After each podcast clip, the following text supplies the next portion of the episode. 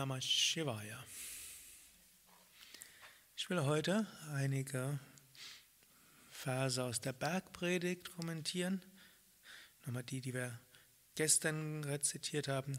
Selig sind, die da arm sind im Geiste, denn ihrer ist das Himmelsreich.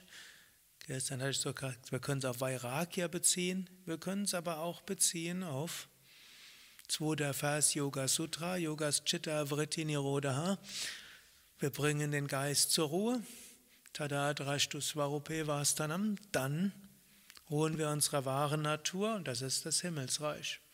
So können wir auch sagen, selig sind, die im Geist keine Gedanken haben, denn sie erfahren Gott. Zweiter Vers. Selig sind, die da Leid tragen, sie sollen getröstet werden. Wenn wir unser Leid, unsere Aufgabe annehmen, erfahren wir Trost. Selig sind die Sanftmütigen, denn sie werden das Erdreich besitzen. Sanftmut kann man auf verschiedene Weise interpretieren. Gestern habe ich so mehr auf Liebe, Wohlwollen interpretiert.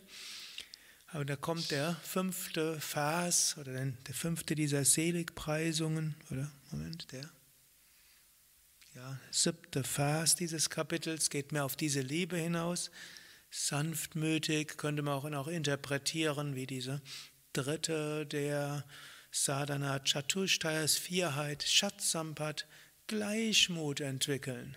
Aus einer gewissen Sanftmut und Freundlichkeit Gleichmut. Ihre ist das Erdreich, wenn wir uns über alles aufregen und vor allem Angst haben und ständig in Depression sind und ständig gekränkt sind, sind wir Sklaven unserer Emotionen. Da gehört uns nichts, sondern wir sind getrieben. Wenn es uns dagegen gelingt, unseren Geist zur Ruhe zu bringen, das Beste von allem anzunehmen und daher diesen Sanftmut zu haben, dann sind wir Rajas, also Herrscher über unser Schicksal, wir sind souverän und damit besitzen das Erdreich. Nicht im Sinne von, dass wir jetzt große Macht haben und jetzt der Diktator über die ganze Welt sind. Ich glaube, ich hoffe, das will hier keiner. Trotzdem über wollen wir souverän sein und unser Erdreich ist zum einen unser eigener Geist und natürlich auch im Umgang mit anderen. Wir wollen Verantwortung übernehmen für unseren eigenen Geist. Selig die da hungert und dürstet nach der Gerechtigkeit, sie sollen satt werden. Ich hatte gestern das so interpretiert, wie es heute in der modernen Theologie, mindestens die ich kenne, ich muss sagen, in dem, was ich mal gelesen habe, interpretieren. Ich kenne nicht den ganzen Stand der theologischen Diskussion. Sehnsucht nach Gerechtigkeit, Sehnsucht nach Gott, Sehnsucht nach der höchsten Wirklichkeit.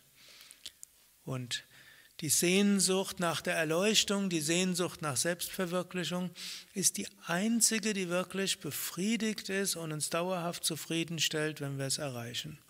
Egal, was wir sonst wollen, wir werden mehr wollen. Egal, was wir sonst wollen, wenn wir es erreichen, sind wir unzufrieden. Selig sind die Barmherzigen, denn sie werden Barmherzigkeit erlangen. Barmherzigen, es ist ähnlich wie Patanjali im Yoga Sutra sagt im zweiten Kapitel, wo er sagt, wer fest verankert ist in Ahimsa, trifft auf keine Feindschaft. Was heißen soll, wenn wir freundlich mitfühlend mit anderen umgehen, keinen feindseligen Gedanken haben, dann werden wir auch auf keine Feindschaft kommen.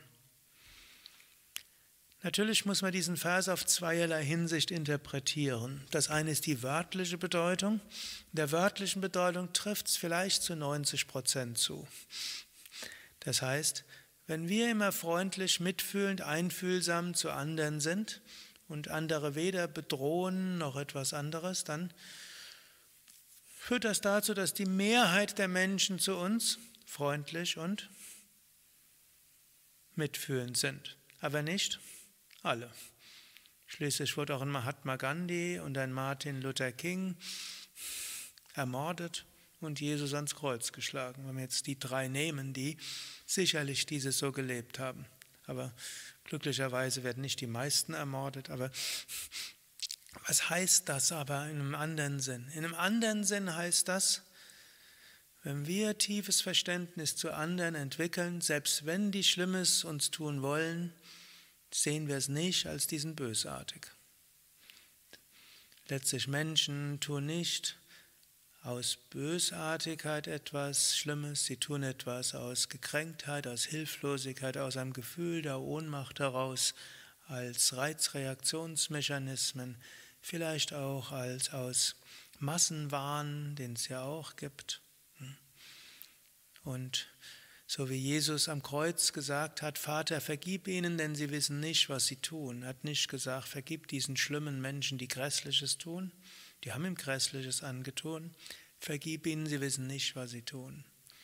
In diesem Sinne gilt es, Ahimsa zu entwickeln, oder Patanjali gebraucht ja häufiger den Ausdruck Maitri Bhava, Freundlichkeit, Mitgefühl oder altdeutsch Barmherzigkeit.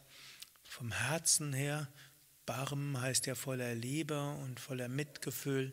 Und in diesem Sinne, es gilt vom Herzen her Liebe zu allen zu entwickeln.